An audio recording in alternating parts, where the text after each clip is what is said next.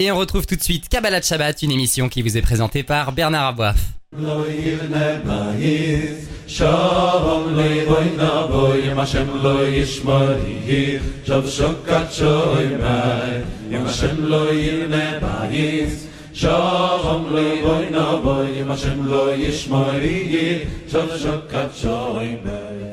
Bernard Aboif au micro, bonjour à tous. On se retrouve comme chaque vendredi pour Kabbalah Shabbat, une grande émission de Torah et de pensée juive. Et nous sommes en ligne avec Rav Eli Lemel. Bonsoir Rav Lemel, Shabbat Shalom. Bonsoir et Shabbat Shalom. On se prépare aussi pour les fêtes de Shavuot et euh, on, on, peut se dire Chag Samer ou pas? Oui? Oui, bien sûr. Ouais. Allez. Déjà, on, on ne boude pas notre plaisir. À chaque fois, on fait pareil. On dit, eh ben, tiens, on en profite aussi pour se dire de bonnes fêtes, quelle que, soit, eh oui, quelle que soit la fête qui arrive. Nous continuons de survoler, comme chaque semaine, la paracha, c'est-à-dire ce passage de la Torah que nous lisons dans nos communautés. Et donc, aujourd'hui, on arrive à un nouveau livre, Tout Seigneur, tout honneur. C'est Bamidbar. Et Bamidbar, qui veut dire désert, parle d'un, dans le désert, parle d'un sujet euh, tout à fait particulier, euh, puisqu'il parle des drapeaux euh, dont euh, étaient euh, garnis, euh, que brandissaient les tribus d'Israël dans leur avancée dans le désert. Et alors, chaque année, on se pose la question, mais pourquoi c'est tellement important de nous décrire avec autant de, précision? Alors, les noms des tribus, on a l'habitude, on sait, c'est parce que oui, c'est vrai, ils sont tous importants. ok. Mais pourquoi, Raveli Lemel, autant d'importance pour cette affaire de drapeau des tribus d'Israël dans le désert Exact. Alors, en, effet, le texte nous dit bnei Israël. Donc, chaque personne, suivant son drapeau, suivant ses signes de la maison de ses pères, ils s'installeront les enfants d'Israël. Donc, c'est-à-dire que chaque tribu avait en effet un drapeau. Il y avait surtout une place particulière à l'intérieur du mouvement que le peuple d'Israël euh, opérait dans le désert. Il faut bien savoir que les tribus étaient installées euh, autour du Mishkan, autour du sanctuaire, et elles étaient installées par groupe de trois. Et la manière dont elles étaient organisées faisait que si vous aviez une vue de haut, eh bien, euh, vous vous retrouviez avec quelque chose qui était, euh, qui ressemblait, enfin pas qui ressemblait, qui était un Magan David. Et donc, le texte nous, nous dit la chose suivante. On a un midrash très intéressant qui nous dit que au moment où euh, Dieu se révèle sur euh, le Sinaï, eh bien, on a donc des malachim, on a des anges qui arrivent et euh, ils sont là aussi avec des drapeaux. Ils sont avec des drapeaux et les enfants d'Israël, eh bien, ont un désir hit à vous. Eux aussi, on dit, nous aussi, on veut des drapeaux. Et à ce moment-là, eh bien, Dieu a dit, ben, ça serait super. En effet, je suis pour qu'ils aient des drapeaux comme eux. Et donc, c'est à ce moment-là qu'ils vont avoir tous leur fameux drapeau. Alors, de quoi il s'agit évidemment? Euh, La notion du drapeau, ici, d'abord le terme drapeau en hébreu, dégel, dégel nous renvoie au, mot gadol. D'accord? Vous savez qu'en hébreu, les mots, on, on- on peut les organiser autrement au niveau des lettres. Dégel, c'est les mêmes lettres que le mot gadol. Gadol, ça veut dire quelque chose de grand. Traduction, le drapeau révèle la grandeur de l'individu, traduit de manière différente c'est sa spécificité, c'est sa singularité qui s'exprime. Et c'est vrai que le premier point qui était important, c'est que dans le peuple d'Israël, on se rappelle que chaque tribu avait une dimension de singularité qui était incarnée par ce drapeau sur lequel il y avait euh, une représentation de son, euh, de sa dimension particulière. On pourrait d'ailleurs les analyser, ce n'est pas le sujet aujourd'hui, et de voir en effet euh, que chacune des tribus avait un insigne particulier. Mais ce qui est intéressant de voir, c'est que, eh bien, derrière cela, eh bien, euh, qu'est-ce qu'ils veulent au fond? C'est-à-dire, qu'est-ce que les enfants euh, d'Israël cherchaient avec cette histoire de, drapeau? Quel, était le but?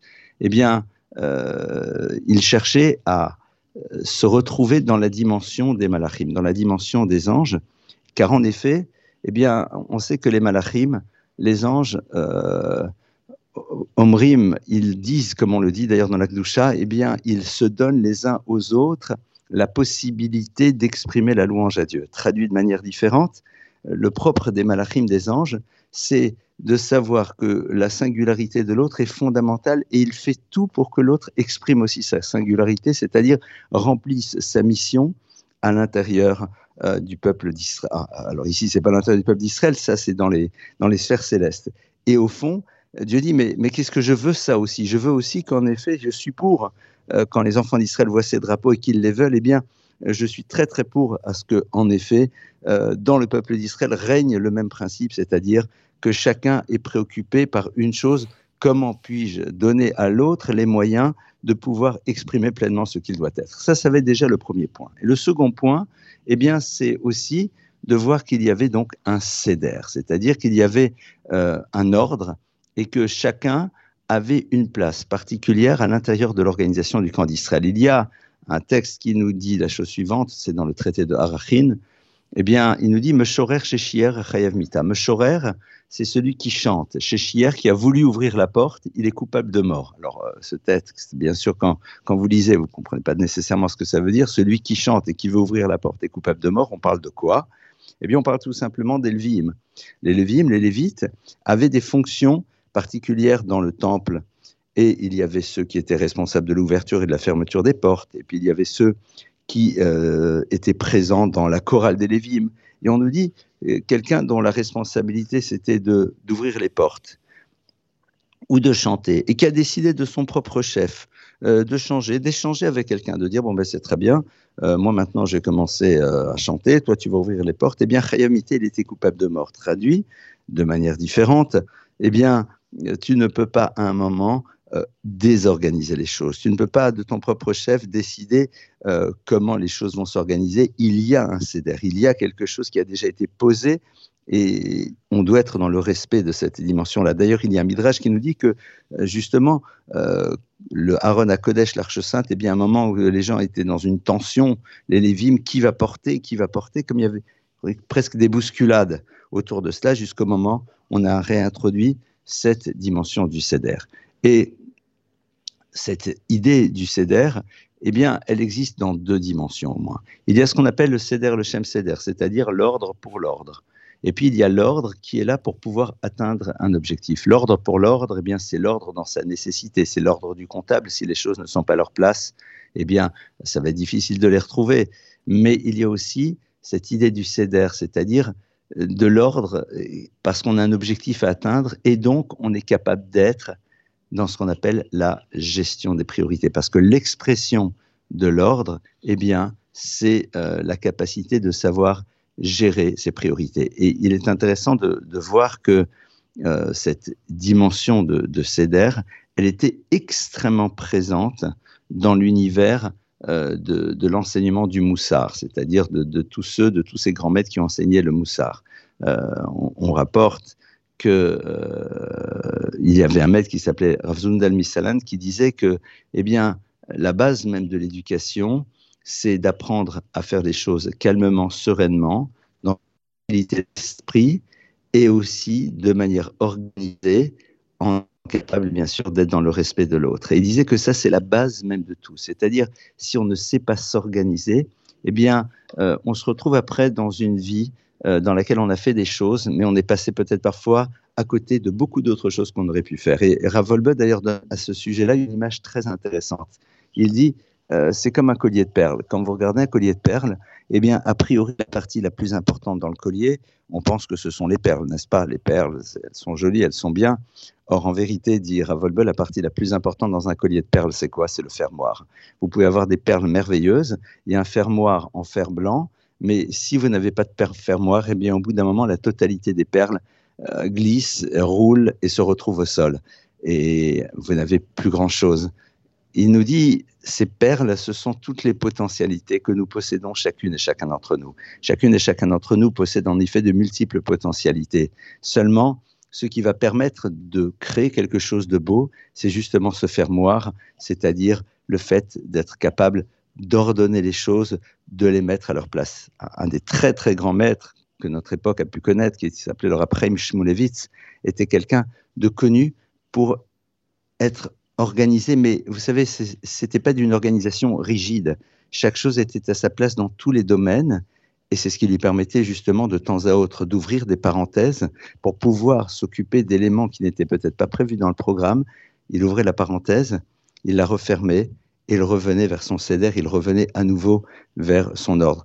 J'ai moi-même pu être témoin euh, avec un, très très grand maître euh, qui discutait donc euh, avec ses enfants d'un certain sujet au niveau du Talmud, de l'Agmara, et puis à un moment, eh bien, quelqu'un devait le voir, donc il s'est interrompu, il l'a écouté un certain temps, et puis après, quand l'autre a terminé, eh bien, il a repris exactement là où il en était. Pourquoi? Parce que les choses étaient organisées dans son esprit. Alors voilà un petit peu euh, ce que ce livre euh, propose euh, à travers la première paracha. Les Galim, ces fameux drapeaux, Gadol, la notion de la grandeur, être à l'image des malachim, être à l'image des anges, c'est-à-dire connaître sa dimension particulière et unique et avoir envie que l'autre, dans sa dimension particulière et unique, joue son rôle à l'intérieur euh, de l'histoire du peuple juif et de manière plus générale au niveau de l'humanité, et puis aussi cette idée de mettre chaque chose à sa place, savoir être surtout dans ce qu'on appellerait des gestions de priorité, savoir à ce moment de ma vie quelles sont les choses les plus importantes, quelles sont les choses les plus fondamentales, et évidemment, de cela, euh, savoir comment on construit. On rapporte sur un très grand maître qu'il est parti un jour voir, rendre visite à son fils à la yeshiva, mais avant d'aller le voir, eh bien, il est d'abord rentré dans sa chambre et a regardé son armoire. Et quand il a vu que son armoire était extrêmement bien rangée, alors euh, il aurait pu dire, c'est peut-être même plus la peine que je le vois, je sais que tout va bien. S'il sait mettre chaque chose à sa place alors que c'est dans sa tête aussi, évidemment, les choses doivent être bien organisées. Voilà en tout cas ce que nous propose comme réflexion ce texte. À nous de savoir, bien sûr, le mettre en application de manière extrêmement concrète. J'ai entendu que Rav euh, Shmulevitch n'avait jamais étudié la Torah en s'accoudant, c'est vrai? Vous avez vu ça, vous? On disait, même Moi, je, l'ai pas vu, qu'il était vrai il avait un tel respect qu'il était, debout. oui, il était debout. Il était, il était debout très très souvent. C'était personne qui, qui était capable d'étudier 18 heures d'affilée. Sans s'accouder. Parce que euh, je ne pourrais pas témoigner parce que je n'ai pas été à ses côtés. Je crois que c'est Raph qui nous avait dit ça. Mais c'est sûr que c'était des, des, personnalités très, très remarquables et, et, si on a pu les connaître un tout petit peu, eh bien, elles doivent rester pour nous source d'inspiration.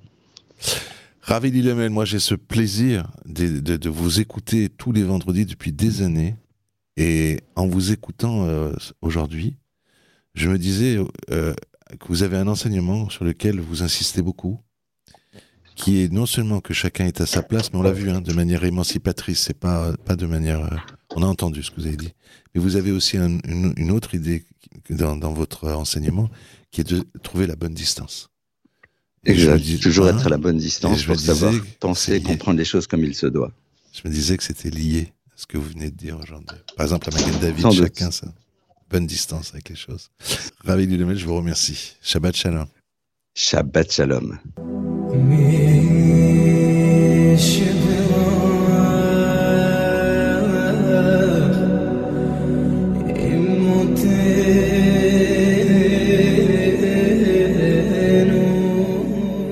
Et nous sommes en ligne à Jérusalem avec Rav Mordechai Biton. Bonsoir Rav Mordechai, Shabbat Shalom. Bah oui, absolument. Et on, on, avec grand plaisir, on va se dire Chag Sameach aussi. D'ailleurs, euh, Rav Mordechai, vous avez envie, vous, de euh, faire un peu le lien entre la fête de Shavuot et notre paracha de cette semaine qui, on vient de le dire, avec Rav Lemel et Bamidbar. Alors d'abord, il faut déjà savoir une chose, c'est que c'est toujours comme ça. Les parachiotes tombent plus ou moins à côté des fêtes et ça n'est pas le fruit du hasard. Donc là, bah justement, on a la paracha euh, qu'on vient de citer, Bamidbar, qui tombe à côté de Shavuot. Et, euh, donc les sages ont essayé de voir un peu les, euh, les concordances entre les deux, qu'est-ce qui peut lier l'un à l'autre. Et Shavuot est la fête du don de la Torah, et Bamidbar évoque une idée de perfection. Alors pour moi, la perfection, c'est quelque chose de totalement inhumain. En tout cas, je parle de moi, pour moi, c'est totalement impossible. Et je dis ça évidemment sans ironie, mais il y a une idée de, perfection, de perfection à atteindre comme euh, un objectif dans le peuple juif. Alors, en fait, cette paracha, elle est très surprenante. Une paracha qui est entièrement consacrée à l'ordonnancement du camp des Israël, chacun derrière son drapeau, le recensement, la place, euh, à l'intérieur même de ce qu'on appelle le Machane Shrina, le camp de la présence divine autour du tabernacle, autour du Mishkan, la place des Lévim, le nombre des Lévim, etc. Donc, euh, si vous regardez bien aussi le recensement, vous verrez que vous ne trouverez jamais une tribu avec, euh, par exemple, je sais pas moi, 15 247 personnes. C'est toujours des chiffres ronds. 240, 550, etc. Donc, si vous voulez, ce recensement-là, en vérité, c'est un, recensement des Neshamot. Dans Israël, il y avait 600 000 et quelques Neshamot, Shorashim, il y avait euh, des, sources de, de d'âmes, de présence divine, et c'est ça qui est recensé dans cette, dans cette, dans cette. Donc on vient ici nous expliquer que voilà, le Bné Israël, les Bné Israël, les enfants d'Israël sont disposés dans un camp, chacun à sa place, chacun a son rôle, et chacun dans sa place et son rôle exprime son essence et ce qu'il est venu faire dans le monde. Et nos sages nous disent que ce camp-là, c'est le reflet du camp des Malachim, c'est le reflet du camp des anges qui entoure en quelque sorte le trône céleste, le trône divin. Voilà à peu près la description qui est donnée par le Midrash. Donc ça évoque tout de suite l'idée de perfection. Am Israël, le peuple juif, dans sa perfection, qui reflète la perfection du camp des anges autour de Dieu, qui lui-même est l'incarnation de la perfection totale. Très bien. Maintenant, quand on lit le Sefer de Baïbar, c'est le Sefer de toutes les bêtises qu'il ne faut pas faire. D'accord? Dans les prochains parachas, on va parler du Nazir, qui est quelqu'un qui se prive, mais bon, sur lesquels nos sages ont un avis un peu sceptique la femme Sota, c'est celle qui femme son mari. Puis ensuite, après, on va rentrer dans les Beraglim, les explorateurs, Korach, les Marloquettes. Plus tard, à la fin, on parlera de Balak et la prostitution collective des Israël euh, lors de l'épisode de Shittim. Donc finalement, le livre, il démarre sur la description d'une perfection.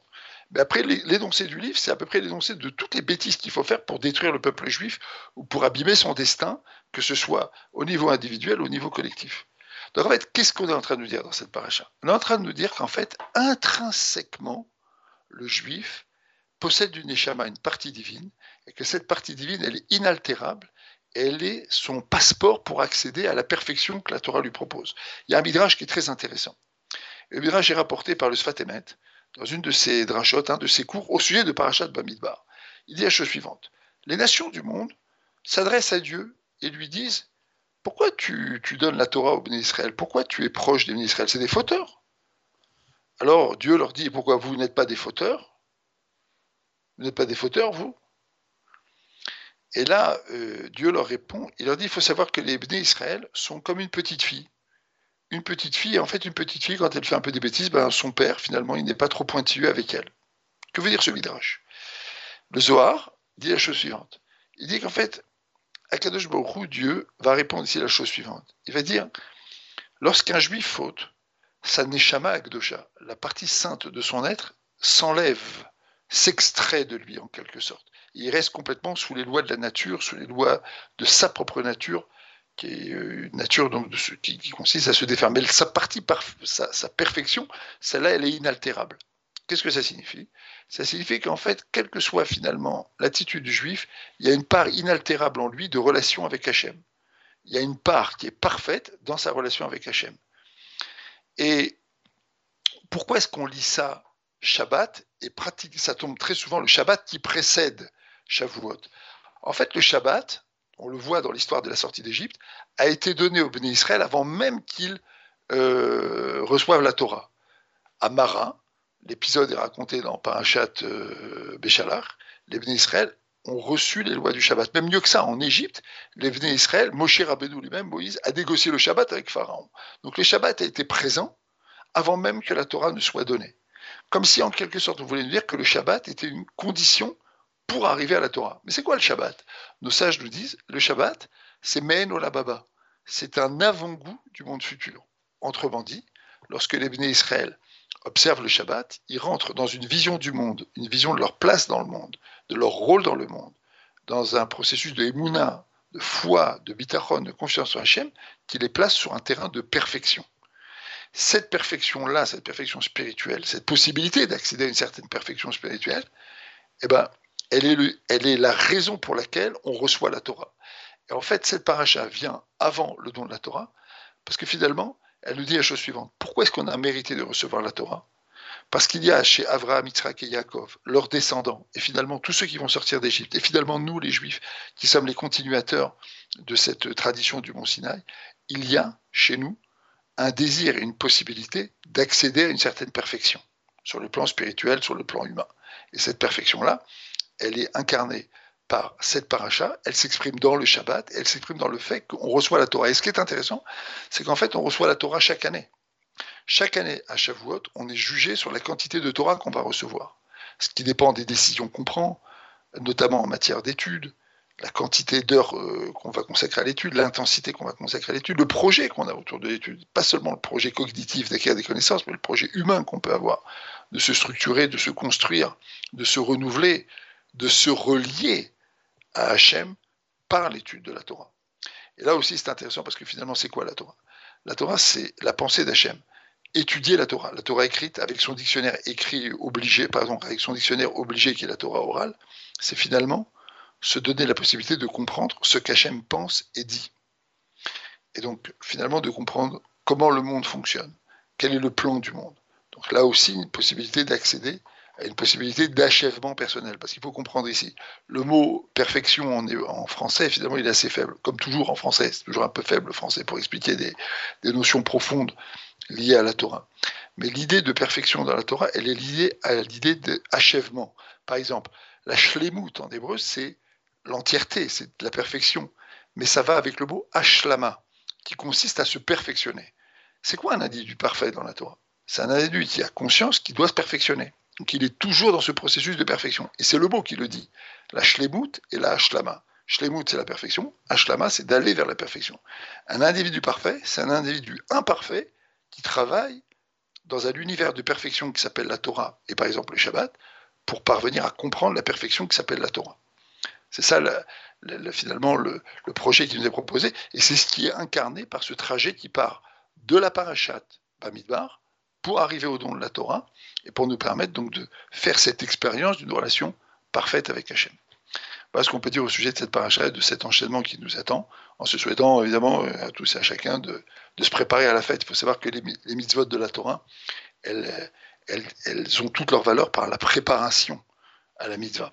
Donc là, ici, on, doit se préparer finalement à recevoir la Torah. On un Shabbat pour le faire quelques jours encore, et donc arriver euh, prêt à recevoir ce magnifique cadeau. Rav Mordechai, en vous écoutant, je me disais qu'il y a les deux mots que vous venez euh, d'enseigner, qui sont shlemut et ashlama, mais je pense qu'il y en a un troisième, c'est shalom, qui est d'ailleurs aussi le nom de Dieu. Mais la question que je voulais vous poser, c'est, euh, en vous écoutant, est-ce que on pourrait aussi parler de shalom en le traduisant par plénitude. Oui, c'est vrai. C'est vrai. On peut aussi aller là-dessus. Euh, Vaïchan à Am, le peuple a campé. Vaïchan ben Israël. Euh, pour dire que les ben Israël ont campé au pied de la montagne, on dit Vaïchan, on utilise un mot au singulier. On peut dire, Achille le dit tout de suite, que tout le monde était Belev Echad, d'accord, était d'un même cœur, d'une même pensée, etc ça va dans le sens de cette plénitude que vous décrivez. C'est que finalement, la situation de Shalom est une situation dans laquelle chacun finalement est dans une relation équilibrée à l'autre. D'accord? On le sent bien aujourd'hui, où on manque de Shalom à l'intérieur de Israël, et où finalement, petit à petit, tout le monde se réveille en se disant, bah, venez, on se rapproche, venez, on essaye d'être un peu moins étrangers les uns aux autres. Et c'est vrai, cette notion de plénitude, elle va aussi avec la notion d'équilibre intérieur et d'équilibre dans la relation à l'autre. Tout ça fait partie de l'univers de la, de la et du, et du Shalom, et qui fait que, comme dit le Yanouka, le Yanouka Kadosh, donc ce rave aujourd'hui qui est très connu en Israël, qui est jeune, hein, il, est dans moins de la quarantaine, il explique qu'on est tous des enfants d'Hachem. Et c'est important cette notion-là, d'être tous des enfants d'Hachem. C'est-à-dire que le peuple juif, il est dans sa plénitude et dans son équilibre on a conscience que finalement, Hachem ne renonce à personne. Et personne n'a le privilège de reprendre, d'être le représentant d'Hachem. Il n'y a pas d'exclusivité. dire chaque juif représente cette parcelle divine. C'est quelque chose qui est de nature à nous amener effectivement une certaine plénitude et une certaine, euh, un certain équilibre, une certaine sérénité dont on a tous besoin aujourd'hui, je pense. Ramandechai Biton, merci. On va essayer de tendre vers cette perfection, même si elle est très éloignée de certains d'entre nous, dont euh, moi. Et, euh, et, je vous souhaite Shabbat Shalom et Chag. Shabbat Shalom et et Chag Sameach.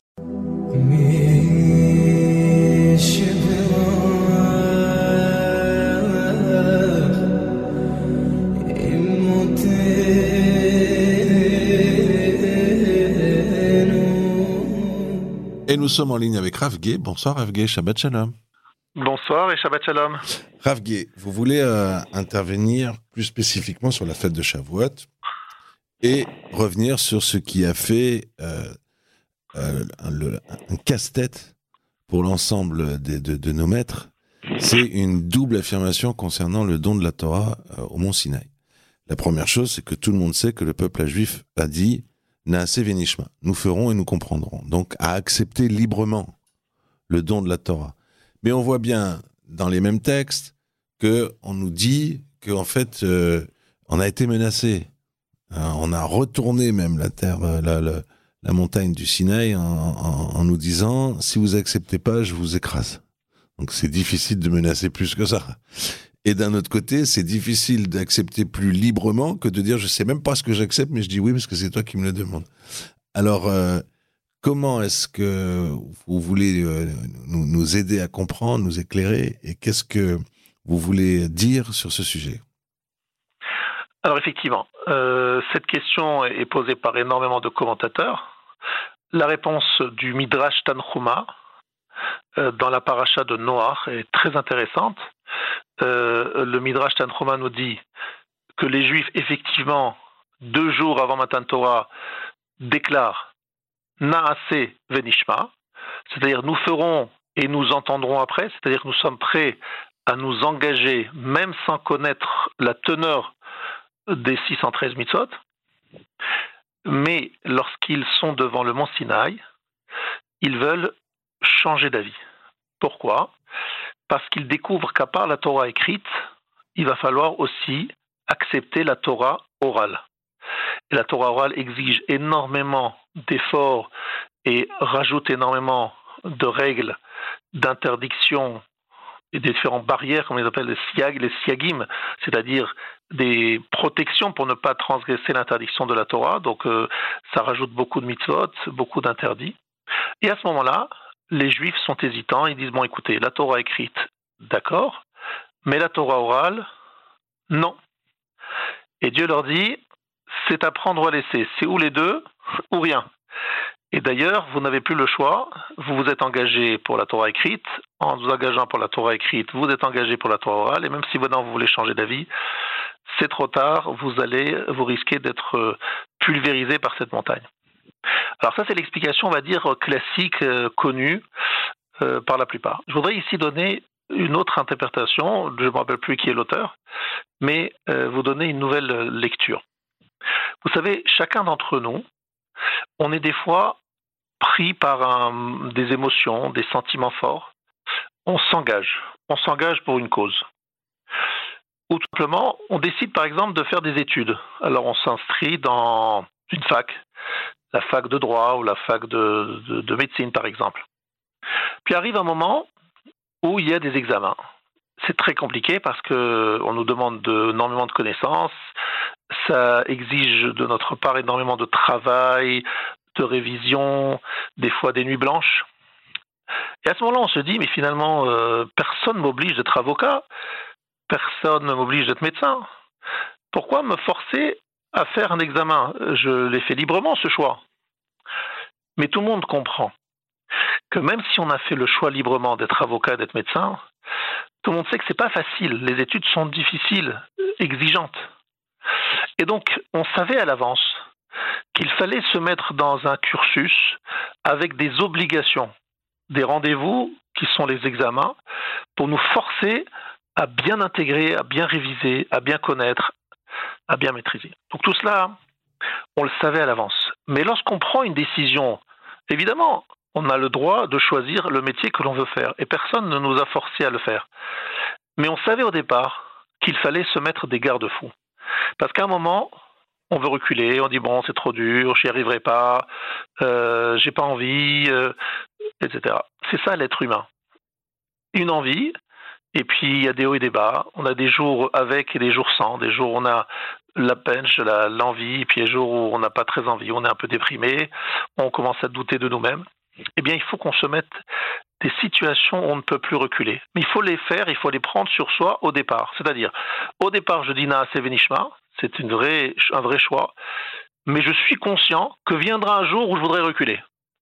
Ou je me dirais, je regretterais, je dirais non, mais finalement la Torah c'est trop dur, euh, c'est les vacances, je vais rester au lit, euh, tant pis pour le Kriyat Shema qu'il faut lire avant une certaine, un certain horaire. Bon, c'est du classique, on a tous ces problèmes, on a tous envie un jour de reculer. Mais à ce moment-là, Dieu nous dit attendez, attendez, attendez, vous avez pris la Torah, c'est pas possible de faire des exceptions et de dire que non, aujourd'hui on n'y va pas. C'est une obligation et si on ne le fait pas, c'est une faute. Et une faute est sanctionnée. Et finalement, l'être humain a besoin de, de choisir, de vouloir, mais aussi de se mettre dans des situations de non-choix. Quelque part, nous devons trouver des situations où on a l'obligation de faire parce qu'on a choisi de se mettre dans une situation où on ne peut plus reculer. Et je pense que c'est une constante dans notre façon d'accomplir la Torah et les mitzvot. Toujours essayer d'avoir de l'envie, de l'enthousiasme, mais être très lucide et savoir que l'être humain est faible, qu'on a des jours où on n'a pas toujours envie.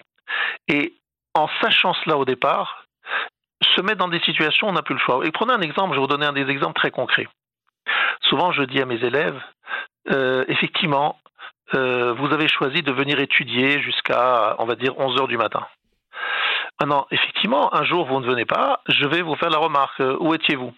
Mais attendez, monsieur Ra, vous êtes gentil, mais beaucoup de gens vont travailler à 8 heures, à 9 heures. Je suis très sympa de venir jusqu'à 11 heures, donc s'il vous plaît. Je dis, mais écoutez, je vous rends service. Je sais très bien que c'est difficile de tenir sur le long terme c'est pas facile de, sacrifier ces premières horaires, ces premières heures euh, à l'étude, alors que vous pourriez peut-être gagner de l'argent et aller travailler. Donc je suis là pour vous aider à réaliser ce que vous aviez envie de faire depuis toujours, et je sais que c'est pas facile au quotidien. Donc je suis là pour vous aider à surmonter les épreuves, les épreuves de la vie qui sont tout à fait logiques et normales. Et voilà ce que c'est cette Shavuot. Shavuot, c'est chaque année se dire, on engage et on s'engage même si c'est pas toujours, euh, on n'a pas toujours l'envie, mais on s'engage, on a envie d'y aller, on a envie d'y arriver, on va se donner les moyens et on va même se donner des garde-fous plus forts encore. Par exemple, on va prendre une chavruta. Alors je donne par exemple ce conseil à mes élèves. Le soir, vous savez que vous avez du mal à sortir de la maison. Vous savez que vous avez du mal à étudier le soir parce que vous êtes fatigué après une journée de travail. Imposez-vous une chavruta, c'est-à-dire au moins au téléphone ou bien quelqu'un qui arrive chez vous et qui vient avec Segmara pour étudier avec vous en Chavruta, en binôme. Là, ça sera difficile pour vous, une fois qu'il est venu ce monsieur qui sonne à votre porte, de le renvoyer. Et vous verrez qu'une fois, si, avec Vogmara, avec Sagmara, avec son livre d'études, bien, vous trouverez l'envie, vous aurez envie d'étudier. Au départ, c'est difficile, puis après, l'envie vient. Et vous n'allez jamais regretter ce grand moment. Donc, mettez-vous dans des situations où, pour ne pas renvoyer chez lui votre chavota, vous allez le faire au départ malgré vous, mais finalement, après, vous le ferez avec plaisir. Mais prenez en compte ces moments difficiles. Ne croyez pas que c'est parce que vous avez aujourd'hui l'envie que vous l'aurez aussi demain. Voilà un petit peu le message que je voulais euh, transmettre euh, avant Shavuot. On est dans la paracha de Bamidbar, ce Shabbat. Bamidbar, évidemment, c'est le désert, c'est-à-dire le moment où Akadosh Baruch va compter les enfants d'Israël, va les organiser en dégalim avec des drapeaux, avec euh, des groupes de trois tribus aux quatre points cardinaux, trois tribus aux quatre points cardinaux, ça fait trois fois quatre, douze tribus. Au centre, il y a les Lévi'im et le Beth Amikdash. Comme pour nous dire que pour réunir les douze tribus d'Israël, ce qui est le trait d'union, c'est le Beth Amikdash, le sanctuaire qui est au milieu, c'est-à-dire que c'est ce qui nous réunit, le fait de faire ce travail, ce service divin, qui est euh, notre projet à tous, et ce projet commun, c'est ce qui nous réunit. Eh bien, réunissons-nous autour de ce projet divin qui est l'étude de la Torah, qui est la pratique des mitzvot, et mettons-nous dans des situations où on n'aura pas le choix que de continuer à faire ce qu'en fait, au fond de nous, nous voulons faire, mais que de temps en temps, comme chaque être humain, on a des hauts et des bas. Eh bien, on les assume, c'est hauts et c'est bas, et on continue, malgré nous des fois, mais en général avec amour, pour servir Hachem, en même temps dans l'amour et aussi un peu dans la crainte, en trouvant le juste équilibre. Shabbat Shalom.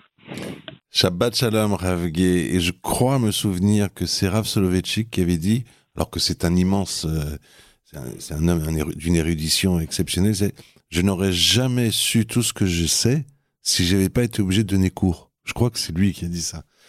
Voilà, c'est aussi une occasion, voilà, donner, sans pas s'imposer à, donner, à, donner un cours, à retranscrire un cours, retransmettre un cours. C'est aussi une très bonne idée que vous donnez. c'est Laurent Moshe Shapira aussi qui nous disait toujours, lorsque tu n'as plus les pêches, impose-toi de donner un cours. Même si c'est à deux personnes, une personne, mais ça t'oblige et ça te donne aussi beaucoup de plaisir. Magnifique, magnifique. Rav nous on a toujours beaucoup de plaisir à vous écouter le vendredi soir sur Radio Shalom. Je vous remercie et je vous souhaite Shabbat Shalom. Shabbat Shalom. Au revoir. Voilà, cette émission est à présent terminée. C'est à mon tour de vous souhaiter à toutes et à tous Shabbat Shalom et je vous retrouve à 18h pour un journal complet enregistré. שם לא יבנה בית שום לי בוי נבוי אם השם לא ישמור יהיך שוב שוקת שוי מי אם השם לא יבנה בית שום לי בוי נבוי אם השם לא ישמור יהיך שוב שוקת שוי מי